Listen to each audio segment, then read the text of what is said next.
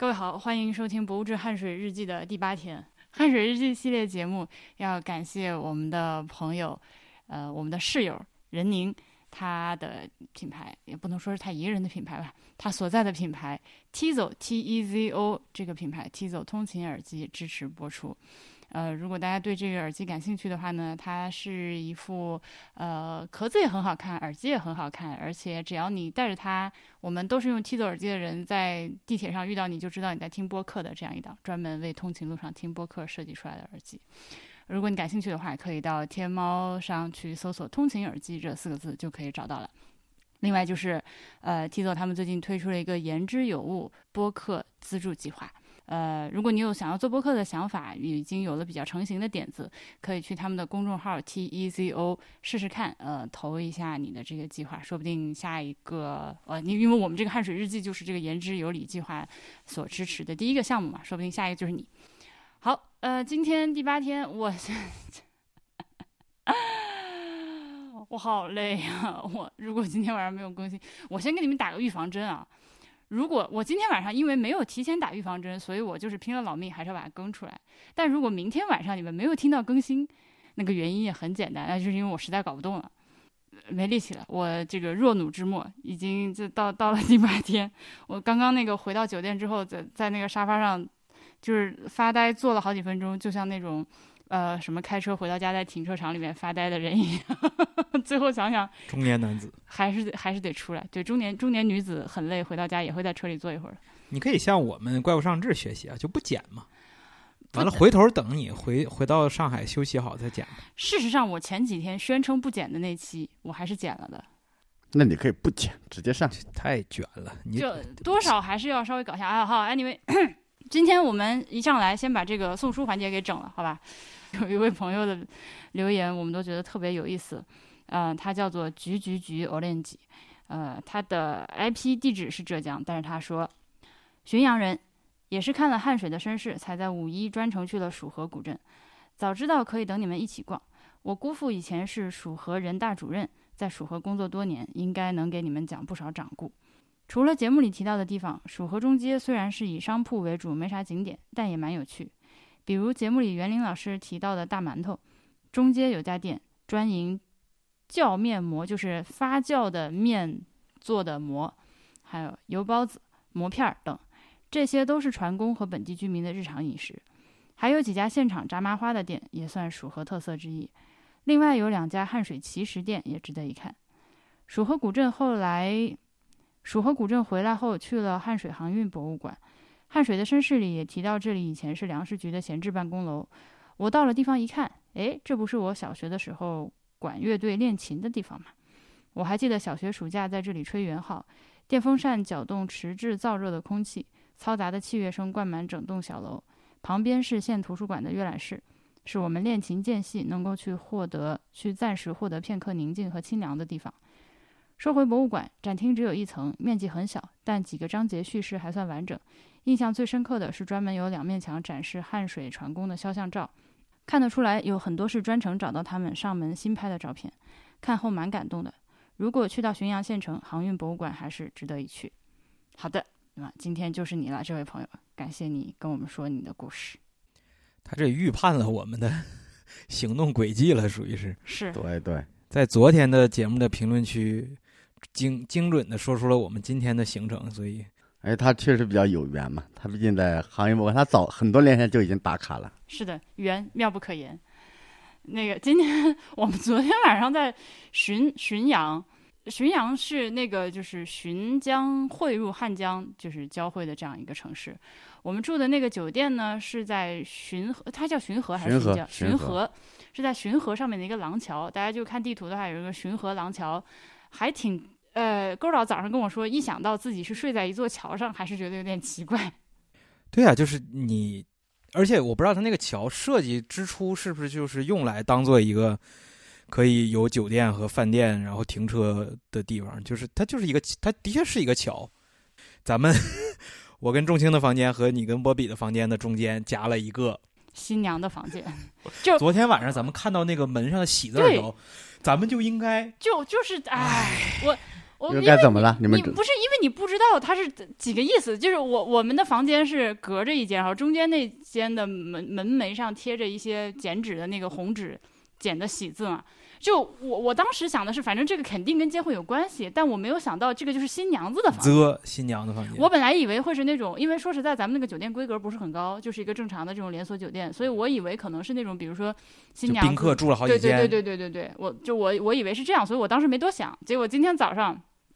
其实不到今天早上，昨天晚上我一点多把节目发了之后，刚睡着，半夜两点多，外面突然间巨大声的那种音响在那唱歌，哦，是你说是酒店走廊是吧就不是就是外面河道上，？OK，就是巡河上，嗯就是很恐怖，又把我嚎醒。早上就来这个堵门了，就早上就就全套，就各种那个婚庆的那个就全套。袁袁老师离我们远，你不知道，我们我我我我后来出去看了，对我早上六七点就被他们那个各种呃什么发红包、凿门，完了那个猜谜语，就就我就我在躺上床上听到了全套的这个流程。沾点沾点沾点喜气也好嘛。是，但是我们讨论一下，就是这种情况下，他们应该给我们发红包。那么我们今天早上的早饭，今天早上早饭也是，碳水狂宴，真的是我们我们今天早上吃了这么几个快碳水啊，就是油饼，呃，肉夹馍，为爱油饼，想起了山东天后蕾哈娜。哎，我我已经累的已经不是我自己了。好，你接着说。你还是你自己，这是你真正自己。然后油饼、肉夹馍、米线和面皮儿，嗯，就是就是所有碳水形态，就是我们比日本人更韩国人，就是对对，什么拉面、饺子配米饭，我们这超越了他们，就是我但是我觉得今天最高光的其实是那个油饼和米线，油饼油饼米线，那不愧是那那几家早餐店里面人最多的一家。人气最旺。因为其实一开始我是搜了一家面皮店在大众点评上，因为你知道，again 小城市的大众点评不靠谱。Yeah 呃，我是想去吃那个面皮，结果经过那个油饼店，发现，哎，这地方人那么多。它这这个地方很神奇，因为它的米线上面撒的那个香料里面明确的有薄荷，就那个呃，它里面用的一些香料的调配，让我觉得很意外，就还挺清新的，是辣的，但是又很清新。again 就贵州 day 家务，就是我们到底在哪儿？嗯，那那个刚出锅五秒钟的油饼，我跟你讲，那个那个大哥在那做油饼的时候，我就盯着他看，他那个手法特别娴熟嘛。然后他把那个油饼抻平，就是先是薄薄的一层面皮儿，嗯，然后往上撒那个油，就是椒盐儿吧，油盐儿吧那种东西，然后抓了一大把葱花撒进去，然后那一瞬 at that moment 你就我知道这个就知道饼。amazing，就 must be so freaking good。好的，行确实没毛病啊。说到这个，我们都忘了缅怀重情，今天是重情走的第一天，想他，想他 没有重青，但他吃到了油饼，但他吃到了油饼。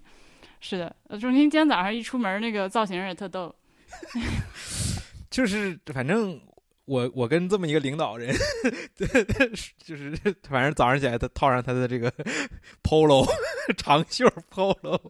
哎，行吧，没事。手里手里拎了个塑料袋儿，塑料袋儿里装着他的无人机。塑料袋装无人机哈。对，就是中兴要把无人机留给我们，然后是那个今天早上那个早餐店，我都不知道它叫啥，我去搜一下，回头一起整理到我们这里。诶，我看到评论区有人问我这趟能不能做个录做个录书出来，没问题，我会做的。因为我也觉得我需要把它在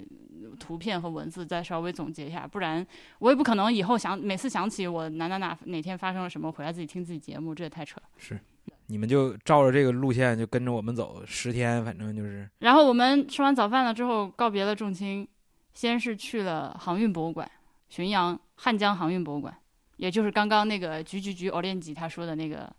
小时候练管乐队练琴的地方。嗯，也是原诗这个《汉水绅士》这本书里边我印象比较深的那段情节。对，但是我还是想听你们几个出去出来者看谈一下你们的印象。嗯，波比先说。我觉得这个地方很神秘。首先，它在地图上搜不到，它这个地点也就是呃非常隐秘吧，你不好找到。对，然后它因为它本个整本来整个城市就有点呃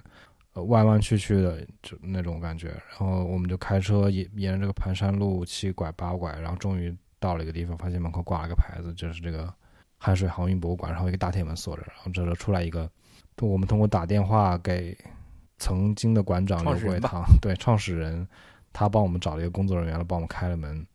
然后进去又很奇怪的，他说第一件事你们必须得合影，对，人生第一次，就我来到一个博物馆，里面的工作人员出来说：“来，先合个影。”享受到领导级的待遇。不，所以我然后我就发现自己误会了，我以为他是觉得我，因为我们是沾了那个园林的光来参观，那是所以可能是这种所所谓的就是领导关怀，就将来这个博物馆会有个领导 care 的那个环环节，我们的照片在里面。完了，完了，并并没有。完完了，完了，那个姐们儿说的是，因为我们这个博物馆每天参观的所有人都要拍照写到日志里，他们有一个 vlog、plog，对，有个有个 vlog，对，所以就是有了一个合影。那他那个楼，因为刚刚其实已经说了，是他们那个粮食局一个闲置的办公楼，所以进去了之后是不同于绝大部分你所想象看到的博物馆的样子，而是一个就是机关单位办事办事处的这种办公楼。呃，他是进来之后先走楼梯，呃，一楼有些各种各样呃那个房间，第二楼二楼有什么馆长啊、财务啊，就这种，他就是你直接参观者会经过他的这些后台的部分，三楼是他的展厅，在这个里面，我觉得我这个博物馆我不会拿博物志通常对博物馆的要求的那些标准去考核它，我不会考核它那些作为一个就是策展的水准呢、这专业大馆的那些东西，呃，才但是就是一旦你抛开了那些标准的话，其实是觉得这个博物馆还是很用心的。就是它，尤其是比如说像刚刚那个菊菊菊欧连吉他提到的那个两面船工的照片的那个墙，你能体会到他们是做了很多的工作的。然后这个工作在这样一个显然你一看就知道资源和经费比较紧张的，可以说几我估计就几乎没啥经费的这么一个馆，对他们来说应该是。应该应该是比较，就是是很努力的工作。对，因为大部分的展品都是刘桂堂自己找的。嗯嗯，是，我记得您那本书里边说他就是我我，因为我读完那个书之后，我的印象中一直是他这堆展品就堆在一个特别狭小的，对他他在一楼那个有一个很大的仓房，嗯里面堆满了各种各样的东西，有两个仓库。但是这次我没去看那个，可能仓库或者现在移到别的地方去了。他这个都是，比如说有十件，他挑一件出来在这儿展，这样。所以您之前来这儿的来宣阳的时候，他这个馆已经成立了。那个馆当时还没有建好，正在就是也也是也是这个占的这个便宜，就因为它没建好，所以好多东西都胡乱的摆着。我就看到了一些原始的东西，嗯，就那种各种各样的账册，那种马灯一百十几个都都一堆，啊，那种那种感觉就跟现在不一样。啊所以和现在是不一样嗯的。嗯嗯嗯。然后这个刘桂堂，我觉得也值得跟大家介绍一下。是对这个人呢，以前就是一个水手。那个他年轻的时候在船上当水手，就是跑这个从从这个浔阳或者熟河这个往下跑，跑到武汉啊这种。因为他特热爱摄影，他那时候就整了一个摄摄整整了一个那个照相机，就在船上照相什么的。他又热爱文学，所以他那时候就照了一些老照片。后来呢，就是他就开始找一些东西跟航运有关的，还他因为那个后来上岸了嘛，就航运衰落了，但是船上有老东西，他就他就搜集起来。他呢有点文采，他就到处投稿，得到稿费以后，他就去买胶卷，继续照那些老照片，同时呢就是收一些东西。后来就是他也出名了，就是人家也把一些东西给他，他也到处去搜罗，搜罗的那个东西后来装不下了，就几个屋子装不下了以后，就那样堆在一些朋友的家里。呃，后来就有人建议他说这个搞一个博物馆，但当时他就是一个民间人士嘛，嗯 那个后来是这个交通局特批他，呃，调入交通局，来给了编制来来主持，对，给了编制来主持这个航博物馆的一个筹建。我我比较奇怪的是，我不知道这两年发生了什么，因为因为我前两次来，他都是馆长，嗯，这他的前面加了一个莫名其妙的人做馆长，而且他连个头衔都没有，他没有头衔，协助馆长工作。不，但是他没有职务今天我们这个很厉害，就是你进了这个博物馆大门之后，左手边第一间办公室，就是通常你知道在这种。办单单位单位办公室的门口会写上，比如说我刚说什么馆长啊、财务啊、什么什么哪个哪个部门的名字，但是在他的办公室门口就三个字刘桂堂，就是一个，而且是和其他人一样规格的那种正经办公室一个正经的办公室的牌儿，但上面啥也没有，就三个字刘桂堂。别的人门上写的什么馆长、副馆长这些玩意儿，他那就给我的感觉，他就是这个馆的看门狗，他是一个这个对，就是看门大爷那个对对那种感觉。但你也可以理解为这是一种荣耀，就是别人是对对 title，title 是固定的，人是可以对换，对对他人就永远在这儿。这个这个馆和这个人就是对，这个人就是贴在一起的，就是前面那个馆长可能跟那个其实关系没那么大，就是就是政府把他调过来而已。所以这个就是今天没有看到这个原始的风貌，但是它里面那些东西确实还是，我感觉他又找了一些新东西。比如说以前我没有看到他那个梨形的那个呃那个那个那个毛啊啊，对，啊，就是用用那个泥头一样的那个东西的毛，就是泥地的泥那个泥头。还有这个我看我泥头毛，我还看到了一个什么玩意儿，那个那种像钟表一样的什么东西，那个船上用的那个钟表一样的啊，就是钟表记一样的指针划摆来摆去那个，那以前我就没有见到，那个肯定是他们有新修新新收的啊。里面有一些东西，我觉得还是挺好的，只是说它种类可能它有一些没有展出来，有一些它比如说好的件它展一件，所以你感觉展品不是那么特别多。但实际上，我就我看到的来说，一会儿他们这个展展览馆不知道怎么想的，墙上贴了几张是刘桂堂的这个这几年的日记，给他那个人抄下来哈，贴到墙上。一一六年左右，但是我看到的是他当年是 当水手的时候在船上写的日记，那比现在这个珍贵多了。那个是八十年代初的时候，航运最后期的时候，为什么不把那个抄几篇弄上来？而且我当时看到有一屋子全是这种各种各样的那个日志，那种那种那种，包括那个文革当中那个船运航运社互相内斗、这个 造反那种各种资料之间的那种那种东西，是不是有点敏感还是怎么着？那肯定是不会那让你那那那还各种各样的，就是那种账簿啊那种东西，那种那种多的要命啊。这半间屋子全是堆的，你都霉烂了。我就在那抄一些、照一些，都发霉了，已经一股霉味儿。但是这回都没有展出这个东西。我觉得这个博物馆它本身就非常奇怪，就是你想，它是一个三层楼的小楼，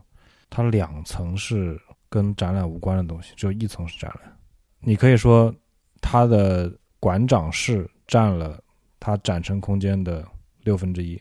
然后它还有馆长室、副馆长室、财务室。刘桂堂，刘桂堂室，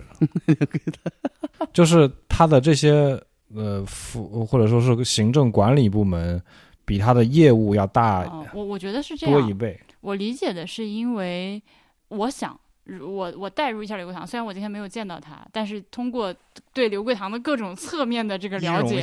我听到了他的，我听他打电话，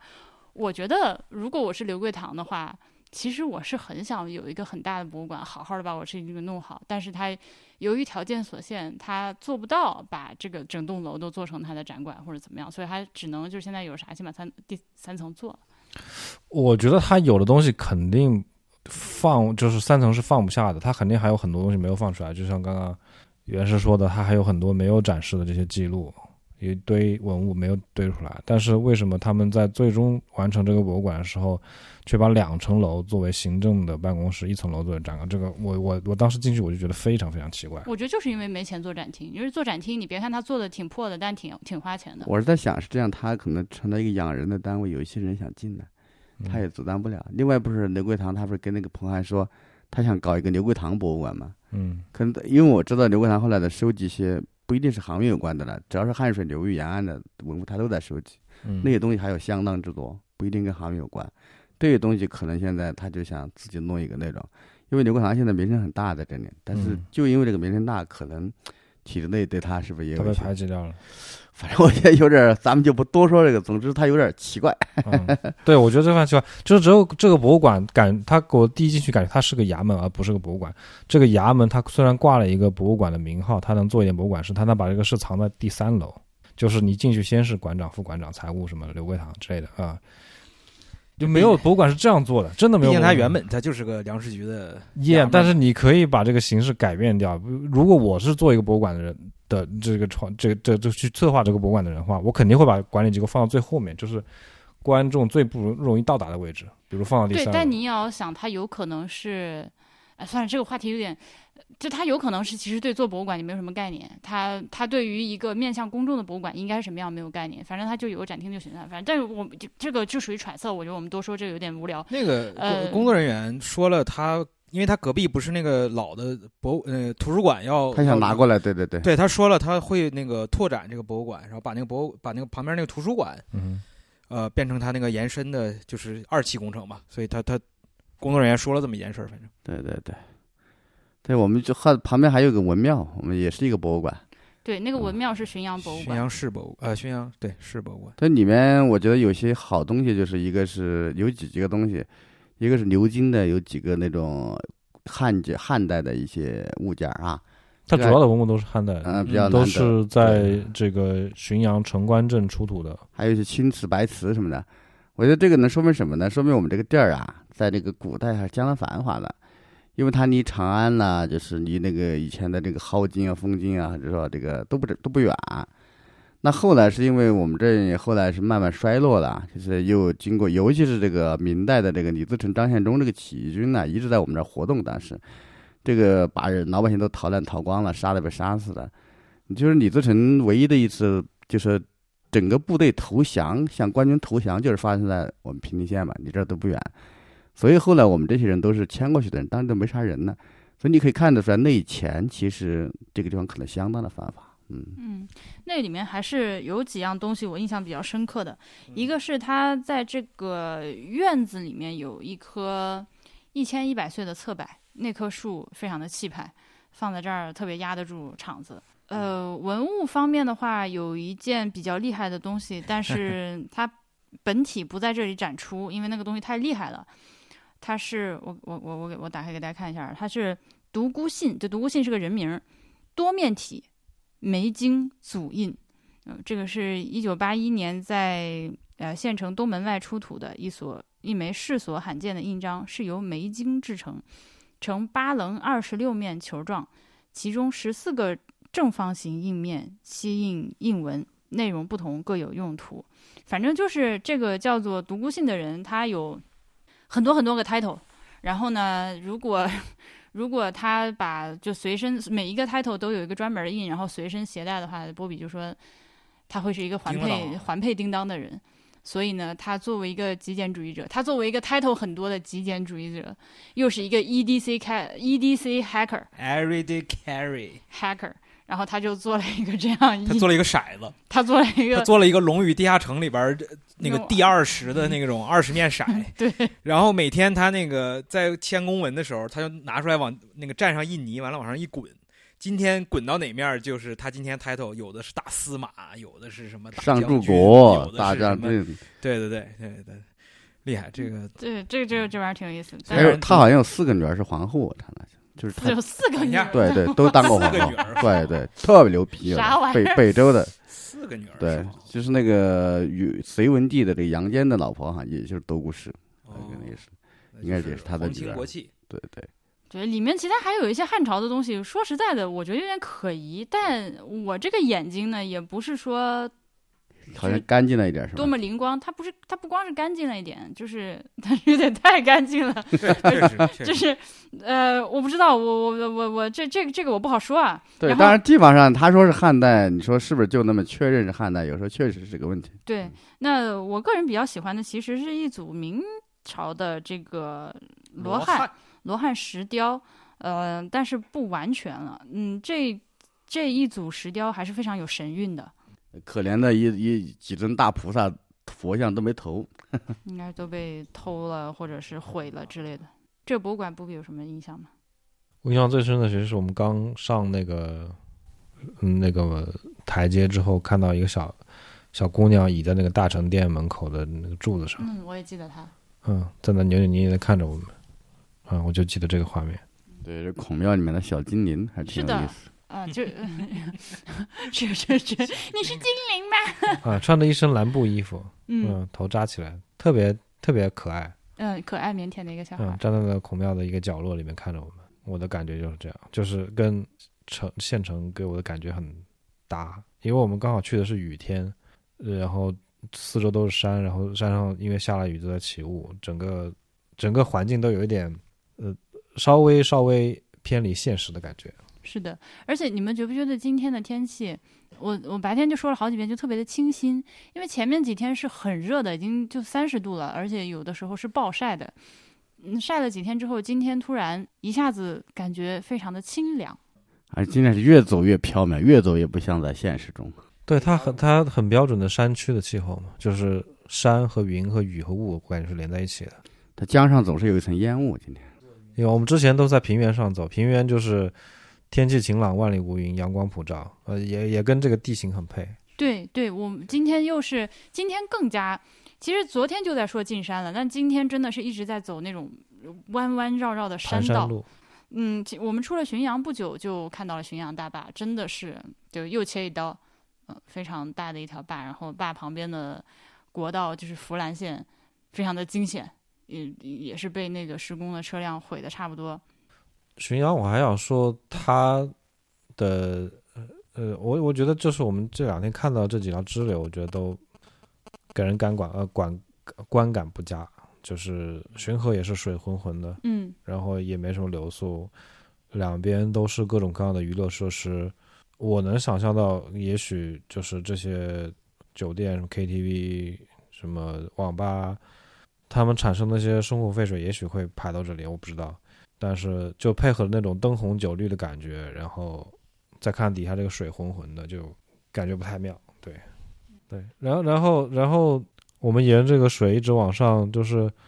我我我能感明显的感觉到水质还是在变化的，就是嗯水的颜色变化。对，是的是的最直观的是水的颜色在变化，就是呃我们在下游刚开始从浔阳出来的时候，整个水面是绿色的，然后越往上走，这水又逐渐呃变得越来越蓝，有一点点像我们之前在丹江口水库看到那种像海一样的蓝色。嗯今天走到最后，我们到到紫阳的时候，我们再从桥下看上去的水已经很漂亮了。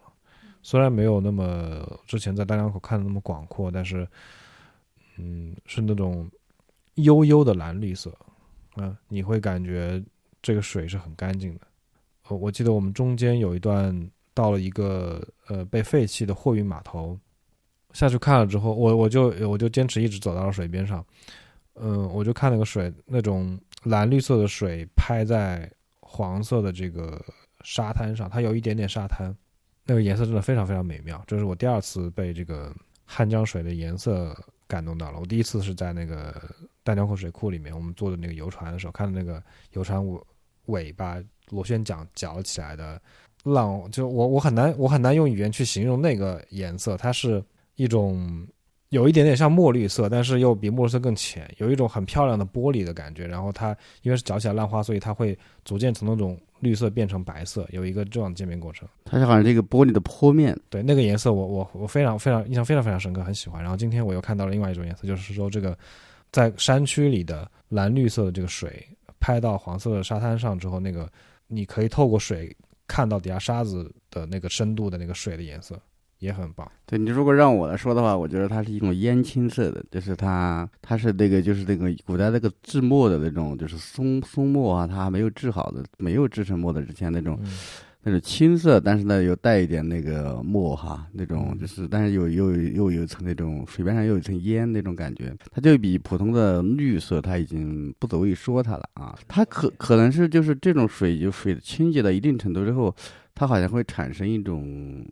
复吸吧，就是它它会反射一种效果，就是它是一种反射嗯啊，所以你会看到这种颜色。然后我们就呃，然后就到了安康。安康很神奇，其实前面一直是，也前面几天是峡谷，呃，水面一直是比较窄的。随着一道一道这个河上的坝把它筑起来，你能看到这个水面一下升高宽，然后慢慢慢慢慢慢窄，然后又升高变宽，然后一点点又变窄。到了安康，一下子就从山谷里面钻出来，大家可以去呃看一下这个卫星图，你能明确的看到，在狭窄的山谷里面，安康这里一片平地。汉江到了安康之后，就从前面那个峡谷里面的那个波涛，一下子就变成了一个宽阔的湖面。对，所以他差点把我溺死了。以前如果说你不是因为像我们这样花了几天的时间，沿着汉江从汉口出发往上走的话，这种感觉我相信不会有这么明显。如果说你是坐飞机来到，比如说到了安康，你到了这里，你不会知道它的上面和下面是什么，就是从而就无法理解这里的水面的辽阔是多么的神奇。就是那个汉江的，就是安康的下下游一点点和黄洋河，我们平地县的黄洋河交汇的那个口子，呃它形成的那个水面是最宽广了。涨水每次也是涨在那里，所以你看到就像个汪洋大海的感觉。因为安康本身是片坝子，它跟汉中一样是上游的两片大坝子嘛。对，而且安康的楼也都很高，然后还有那个大剧院等等，就是虽然我们停留时间很短，就吃个午饭，但是就一下就感觉从一个小的山谷的那个缝里，突然就到了一个平原，到了一个正经城市对，这个地方的江水的宽度已经是长江的那个宽度 Yeah, 了。嗯 Yeah，平心而论呢，安康现在它算是一座比较美丽的城市，跟我上学的时候不大一样了。它现在把自己作为一个江江城来建设，嗯，对，它两岸好像还都挺兴旺的。然后我们路上呃离开安阳安康，就是只是真的只是吃了个午饭就继续出发。路上看到了一些路上看到了一些比较厉害的老桥，呃，其中在一座老桥上，我们下车，因为这个地方已经可以远远的看到那个火石岩大火石岩。水电站的大坝。对，这座桥我今天算是待的时间比较长的一座桥。嗯、它往上游看是水电站，呃，出来的那个湍急的水，然后两面是巨石的崖壁，而巨石的崖壁再往上开始出现植被，上面还有很多的人家。呃，你往下游看呢，是一条和山一样高的巨巨高的一座这个公路桥架在汉江上面过去，呃，非是一种雄伟的关爱的感觉。对峡谷非常深，坝又非常高，这个江流非常急。以前没有蓄水的时候，那那个江真的在雷霆之怒那种感觉。电站一放水的时候，哇，那种感觉我当时见过，那个特别澎湃，特别壮观。这个桥呢，它本身又是一个，我感觉很有意思。就是我们现在下面其实还见过一座桥，就是那种倒斜拉。那时候没有斜拉技术，它是倒斜拉，就是下面撑着它，这中间那个就跨过整个汉江，没有桥拱嘛，中间啊就没有桥拱，也没有那个桥墩子。所以那个是我记得我是三十多年前，我妈妈第一次坐车路过那里，我们就很惊叹那个东西。后来去查了一下，好像它是亚洲第几什么的，就那种那种宽度，就是那种。但是那个嗯桥叫啥？反正在地图上我都没有看到它的名字啊。。已经就是当时为了修这个电站，特意修了这个桥，后来它就失去作用了，就那么一直那么架在那里。然后那个桥呢，算是一个，我觉得就是算是一个前现代的那个就是倒斜拉。啊，你刚才那个婉莹说的这个，我们站在上面这个桥呢，它也很沧桑了，很斑驳。它是一个算是第一代的斜拉哈，它那个斜拉的不是那种钢索式的现在的，它是用水泥柱子那种斜拉的感觉哈，这很有意思啊。然后就在站在桥上往上有那个特别高的坝，这个坝高到什么程度啊？丹江口坝虽然说是它这个有一百七十六米高，但是实际上就是它在这个水面上的那个就是真正的那个就是混混凝土大坝那个只有九十八米。它是水深，对对，但是这个这个这个火石岩是这个坝高是一百二十八米，呃，就是要比这个丹江口坝高三十多米，所以这个它你又你它又是处在一个两岸都是很窄的一个峡谷的一个口子上，你可以想象，如果我们真的能够站到它坝下面去看，像丹江口那么去看，它有多么的雄伟。我们在下面其实离它有多少好几百米路了，是吧？但是能看，仍然看得出来它非常的雄伟。如果如果如果你走近一让我想到《魔戒》里面的那个一些场景了，已经。对，就是那种对《魔戒》里面那种哈，一下子那个高坝哈那种场景，它是人类真是造成了这么一个不自然的这种奇观，呃，但是那个好像你能够佩服人类的力量，但是同时你也看到它里面有一些庞大的陌生的这种东西。过了这个坝就是无穷无尽的山路。今天这个山路开的真的是，我觉得虽然今天车不是我开的，是波比开的，但我今天的山路把我颠得特别特别累，就是我一直处在一个比较紧张的状态。呃，它急弯儿非常多。急弯太多了，对，一就是每一个弯儿都要按喇叭示意，互相示意的那种程度。呃，说起来呢，在这个地方，我今天看到了一个非常神奇的东西，就是在我也不知道为什么，在越看越像，它不是像，它就是它就是在这个这个这个这个这个这个这个叫什么沿什么千坝千路千坝路坝村路沿阔库千路对，在一条叫做库千路的这个弯弯绕绕的公路上的一个安置点儿，就是那种山上的村儿里，你突然看到一大面喷绘布，就是那种彩彩绘喷绘的，大概能有个五米乘五米大的一大一大个布，上面画着一个蔡徐坤正在跳级。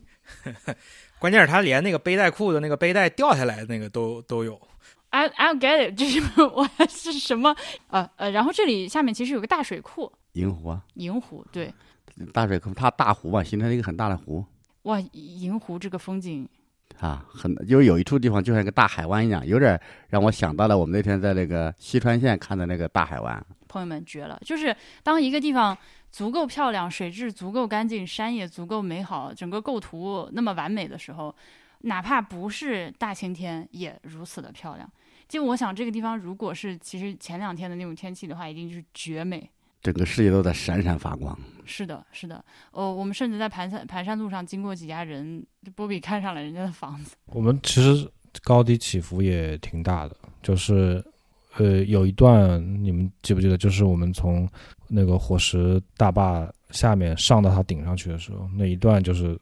Z 字形走了，可能升了大概两三百米的，高度。那，段特别像福林。从大坝底下跟水面差不多的高度，一直升到比大坝可能还要高个一百米的那个山顶上，然后过了那段之后又开始急速下降，又快降到水面上，然后之后又升，就是这样上下上下几次，所以就是一路上风光你可以看到各种各样的角度。嗯，住在这儿的人每天出门可咋整啊？不知道，就是好像这些人他也也 again 还是跟今天的天气很有关系，好像这些人他不需要生活在现实世界里。嗯就是一个盘山路，我们比如说开了二十分钟盘山路，突然有一个拐弯，看到一一座两层小楼伫立在那个山尖尖上，它面对的就是银湖开阔的水面，然后它前后都没有房子，然后我就是我就能感觉到住在这儿真是你，比如你想象你早上起床，然后把窗帘一拉开，面前就是那么美的湖，但是相对而言，它的这个世俗生活又是如此的不便。你如果要去，比如说县城买个东西，你可能要骑个摩托车上下颠簸、翻山越岭，骑个半小时才到第一个商店，就是如此的不便。我我甚至都不知道那个房子它有没有自来水，有没有电，有没有下水系统。其实那个房子，如果说不是因为这个公路就从它大门口过的话，我还挺愿意住在那儿的。它对我来说最痛苦的地方在于它公就是嗯出推开门是公路，然后你的日夜你的门前都不得安宁，一直有这个车经过，这个是天天泥头车泥来泥去的。那条路倒不会泥头车，因为它太曲折了，泥头车走走不了。对，车不多，它那个路，它是一个村村通的那种路。嗯其实我们我们今天走的是银湖的北岸，南岸的话是有更好的公路，就是那种呃最近期修的那种比较直的公路，就是遇到这种弯，它就不会说顺着个山势去拐，而是说架一个小的高架过去嗯，啊、那种路。反正我们在金银湖的这边走的话是没有看到什么旅游的设施啊什么的，就 Nothing，就都村儿里。但这个地方的 view 真的绝了。绝了。again 就还是它作为一个度假 resort 的话，卖两千一晚毫不夸张。对，就是哇，这个风景真的是，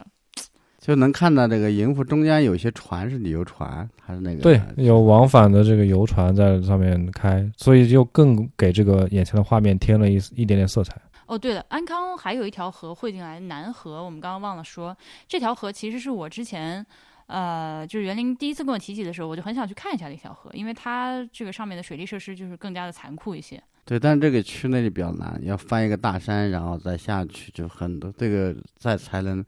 它就是那个南河口，因为很险，它得它得翻山过去，嗯，翻过以后就是顺着南河往上走，非常的路程非常的遥远，你就感觉走到世界尽头一样。它那个就水坝特别多，上面而且是那饮水式电站，很残忍的，就是把那个水弄干了。所以这个支流上的这个状况往往比干流上要残忍。嗯但是我们今天其实也没有时间去看啊。嗯，这这个意思就是说，这里的水电站呢，不像汉江这样是筑一个坝把这个水拦起来，然后通过泄洪推动发电机组来发电，而是它把这整条河给引。对，它也往往也会有个小坝，但是它有筑坝的目的不是不是为了让这个坝上这样冲下的水电机发电，它是从坝后面开一个洞，把那个水引走了，嗯。引到打到山里面，就是打把山腹打穿，山里面就是走几公里那么隧道，它把它引到下游，从它它一个洞里出来发电，然后这个这几公里的一一就是这个坝下面到它下面的一个一个这个引水的下一个坝，中间是没有没有水的，就完对这个全断流。对对，完除了就是山上的一些小溪流下来，整个的那个河道基本上干涸的，所以我亲眼见过，就是鱼都臭光的那种，整个的鱼都晒干晒臭了，就那个河道都变成沙坝了。到了下游，它出来以后，刚出来没多久，它又把它引到一个山洞里，就这样连续的弄，就梯级开发，所以比这个干流上的梯级开发要更残忍。太狠了，这个事情太狠了。嗯，生态灭绝式的搞法。嗯，这个南河口附近呢，其实以前还发生过一个很大的事故，就是修这个三线铁路的时候，搞了很多这个当地的年轻小孩，就是那种少年、少男、少女，包括西安过来那些小孩，修的时候发生了一次大事故，在隧道里面就是发生火灾，死了有我觉得好像是二十多个人，这些人都埋在那个就是那个我们今天就是走的这个路的上面有一个墓地，我们没有时间去看啊啊，就是那个。嗯，就在那附近。然后我们看看时间，然后山路也开不动了，决定走高速。这是这是我们八天来第一次上高速，哦，那个堕落了，堕落了。堕落，就是就但就哎，好高兴啊！是偶尔上一下高速就觉得非常的快乐。非常的快。虽然在高速口有人跟我们中门对狙，对我们到了紫阳县要下高速的时候，就那个那个 ETC 那个车道对面来了个车，I don't know，就是，但还好还有那个大哥，他他退了，在这个 chicken 尴尬了里他笑了一下他弱了，他他他他退了，他走错路了好像。他应该是想上高速，走到了下高速口上。好，紫阳，紫阳县城是一个令波比一见钟情的地方。嗯，我觉得紫阳县城很好看。Again，可能也是因为今天天气有加加成，但是我们从高速出来之后就进了一个隧道，然后隧道一出来就是，应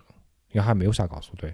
我们先从山里开高速，然后进了一个隧道，那个隧道叫紫阳隧道。出来之后，那个县城就在你眼前徐徐展开。它隔着一条江，嗯，，对，就是你这个隧道在江对面嘛，然后你在出隧道之后，你沿着这个高速一直开，这那个怎样县城就在你右手边。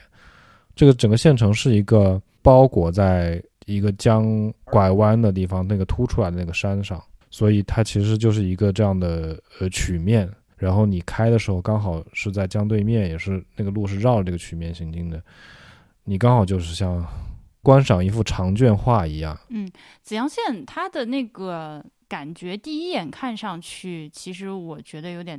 不是很喜欢，因为它全是居民楼，而且是那种破破烂烂的居民楼。它因为是在峡谷两两岸的，所以其实是就是层层叠起，有点类似于重庆，但是又比重庆规模小一点。而且重庆的话，我觉得它还是有各种各样的楼，这儿就全是居民楼。就是，所以我第一眼其实对他印象不好，但是仔细再看一看、想一想，就发现这些居民楼它的那个肌理还挺好看。它有历史啊。对，它是很多种不同年代、不同形式的居民楼。因为它相比浔阳，它没有做那些很丑陋的房地产开发，对，是的，它就是居民楼自己家盖的楼长什么样就是什么样子。然后它有几栋这个开发的房产，但是没有像紫阳那样，就是硬生生把一个应该在平原上的小区搬到了山坡哦，上。没有没有像浔阳那样是吧？嗯，呃，进到了这个紫阳的市中心之后，我们就发现这个地方有点东西，而且它有点露富。对，呃，这边产什么西茶还是？它有一个紫阳茶，是我们这里整个安康最出名的一种茶，它里面就含一种稀有元素硒，但是其实我们整个安康都含硒，它把这个富硒茶的概念做出来了。紫阳茶在我们这边算是最有名的一个茶了。另外就是它，它有一个大宗的这个劳务，就是这个就是这个修脚的技师就就按脚修了，就每年要几万个输出这个劳务。所以可能感觉这个县是比较有钱的啊，就是这个县。对它的基础设施应该是我们这一路走过的县城里最好的。对，好干净，而且街上我跟我跟婉莹吃完饭出来往那边走，我们遇到了一个央行的支行，就是这个地儿是有一个中国人民银行的支行，一个国库的一个分行的。它有国库分库。对，就是在一个县城里有央行的支行，这就肯定说明这个地儿的经济实力是有的。对，刚才袁老师说的一个是稀有金属，对吧？一个物理的，哎，那个不是稀有金属吧？那个是什么？啥玩意儿？微微量元素。对，微量元素，微量元素。就是总的来说，这个地方这 everything 都富硒，对，就好像是附魔一样，就是这是一个，就这里有一个魔法权，这所有东西都因为那个魔法权而有了一种魔法，就是让人变得更健康。对，西化了，我在路边看到一个 KTV 叫西欢，西欢，我们吃的饭馆叫小城味道富硒什么什么餐馆，家常菜，对对，就这，啊、对。然后我们经过那个紫阳中学，嗯，哇，看上去阵仗有点大，这个学校。都呃校服是当然很丑，但是是红色的，红黑配色的，然后汉唐风汉韵，好大秦，他们在上晚自习应该是去上晚自习。对，所有人都往里进，完了那个在在入门口刷脸进门，然后特别先进，然后就几百个穿着红色制服的中学生往那个，反正那学校就大门看特气派。嗯，他的楼上有有一个有四个字“木子成阳这个子阳就是这里的名字，就是以前这个道教这个高位高人，就是这个啊子阳真人子阳真人。但是我看到这少男少女，我想到的是富硒少男、富硒少女，因为这个他们的微量元素都含有这个硒。是，反正就是你复习，就是你迟早得复习，对吧？那么我其实也算一个复习男人了，因为我们哦平陵县平陵县的是这个世界最大的锡矿所在地。好的，好的，嗯，那虽然我们有扶班牙，但是我们也有这个优点。呃，那个这这几天路上吃的好吃的，我们最后集中说一下吧，因为说吃的搂不住，而且我今天我相信朋友们能听得出来，我确实非常累。就刚他们几个人说话的时候，我都在闭着眼睛，我已经睁不开了。这个呃，但是吃，因为这这就这种这个令人激动的事情，果然还是留到我精神好的一天，好好跟大家说一说。我们吃完饭了之后呢，呃，兵分两路，波比开车接我们。那我和 g o T 还有袁林，我们三个人去做了一个他们上下山的一个，那玩意儿也不能叫缆车，轨道斜坡电轨道斜坡电梯缆车，香港是不是有那种东西？就是那个麦兜他妈带他去那个什么山，说说骗他去马尔代夫那个，哦，那集好伤心啊！你们怎么能如此熟练的运用出麦兜的梗？太牛逼了！总之就是它是一个斜着的靠斜坡轨道车，对嗯对，斜电梯，呃，我们为了找这个电梯，来到了嗯紫阳市中心一个非常大的、很帅气的广场。这个太绝了。那个广场在山顶，是江边的山顶上，而且是一大片平地，全是人。We talking about 鹤岗，就是那个我以前看到它的时候，它只有现在的五分之一大。它现在不知道，对它把怎么拓展这么大的？哦，呃，而且就巨是对巨屏，就是它 ins 的，我我的感觉就是它是前紫阳县这人们人民的公共露台。是确实，大概有六十多个不同的这个对你上了台阶，来到这个广场上之后，除了当然是动次大次的广场舞之外，它是一个平面，你可以幻想一个无边泳池，然后在这个边儿的外面就是背后的那个大山，在夜色中，还有就是山山尖上围绕着云雾，层层叠叠的山作为背景，在这个广场后面，哇，那个画面太美。真的是然后它的前面就是那个悬崖，下面就是那个江，嗯，对啊大江，嗯，对它那个悬崖下面是人河，刺不不不，汉江就是汉江，啊，紫阳县的下面就是哦汉江紫。阳，那么紫阳也是两条河交汇的一个地方，是吧？那个浔阳是浔河和汉江，对对紫，阳是仁和和汉江。对，看到仁和又想起了任宁，不禁又要感谢本我们的赞助任宁，七走通勤耳机的任总，任总他就 actually 有一条河是 named after 任宁，它叫做仁和。仁和，呃，然后我们就在这个广场上绕来绕去，就为了找那个下雨的电梯。那地儿啊、是挺难找的，是 可能我们没有走对，我们走了一条最曲折的路线，那最后终于终于找到了。你就对你就算走最直接的路线，它也很奇怪。它在那个广场上，然后你要先下一些下下一些看上去去非常可疑的楼梯，而且在一些居民楼的不不是是那种缝里自建的水泥房子的缝里的后面，是，你能找到那个坐那个电梯的地方，就就是一肯定有人在这儿刨根儿，反正就是要是在东北就还蛮奇怪的。对，说明它是一个面向本地人的通勤设施，而不是游客的。呃，对，是的，是的，确实对就只有本地人才知道，而且你嗯问所有人都知道。对，嗯、它是去年才通车的，嗯，一块钱次一块，钱一张票，对，嗯票价一元，五分钟一趟。但其实很短啊，也就两三百米，它那个路路程呃没有没有不到不到对吧？很短，但是你爬起来还挺难爬的，从线往上爬。如如果就是我开车，如果你要走这段路的话，就是两公里，因为它是一个巨大的之字形。要绕上去嘛。对嗯，这一块钱我花了，就是这种。对，另外说一个你们嗯没有看到的基础设施，就是在你们刚刚去那个广场的地下是一个巨大的停车场。哦，哎，利用的好，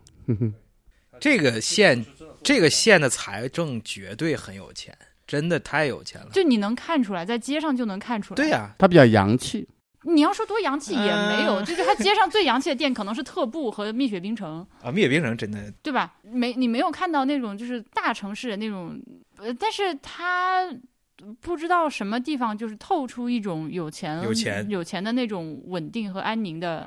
的那种感觉，就是路上也很干净。它这个是一个入川的一个交通要道，因为它在这里说就在往往仁仁和那边走，呃，就是我们今天住的这条这个地方处在仁和，它再往过走就是重庆了，所以自古以来就是一个要冲，同时也是贸易的一个集散地。那它又产这个茶，所以这个感觉它还是有一些资源优势的。嗯，你说到这个呃，联通重庆有一个细节，是我们这一路其实从汉口出发，经历了这个当地方言的多次的转换。这件事情特别有意思。呃，我们今天可以简单说一下，然后最后一直走完了之后，再整整个捋一遍。我觉得复盘这个事儿是的，嗯嗯嗯，我从武汉那边显然就是这个武汉话，然后出来之后是江汉的方言。呃，是从哪里开始突然就变河南河南话了？呃，宜城，宜城，对，从宜城开始说话，立刻就是呃听起来就跟我的口音就很像很像了。嗯，其实一直到浔阳，我觉得都还有河南味儿，对吧？浔阳还是河南味儿很重的。虽然那个呃，袁老师说他们那个是属于关中话，他没有说话。袁老师睡着了，袁老师，袁老师，他他们的主要是关中的话，他关中可能混合了这个，我不知道，我听不出来河南味儿，但是我知道他们那个就是白河，它有湖北味儿，呃，这个浔阳它就是这个是一种关中话走了样子的关中话，我觉得是比较难听的关中话那种感觉。嗯，反正我是听出了河南味儿。关中话细分法，对，然后往子阳这边来是川渝方言，话对，川渝方你中间跳。过了安康，安康是关中话，啊标准的关中话，对，呃，sorry，安康是关中话，就对跟我来听起来就跟西安人说话呃是一样。对，所以我们从今天早上的浔阳的呃关中河南话，变成了到了中午吃饭的安康是关中话，呃，然后到了晚上紫阳变成了重庆话，呃，以及我最后在我们结束之前，我想说一个细节，就是最近觉得特有意思，呃，从两天前开始，所有的水龙头水压都非常的大。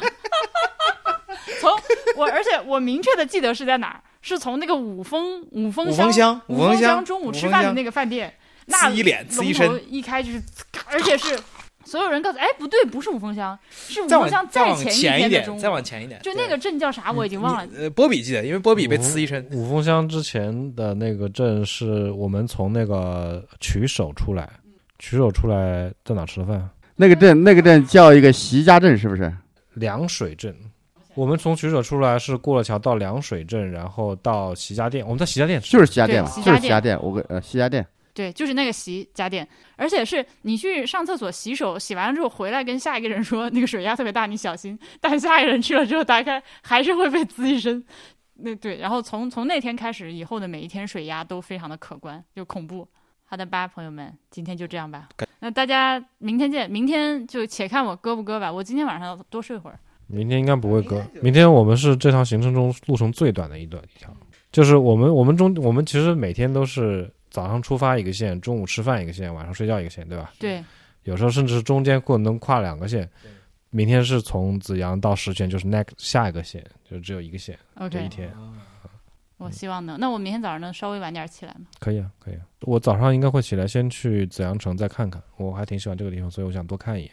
然后我可以看可是咱这酒店开到紫阳城得开半个小时我，可以逛完之后再来接你，再再我我觉得比较 miserable 的是，我发现我几天下来，我的生物钟已经很明确了。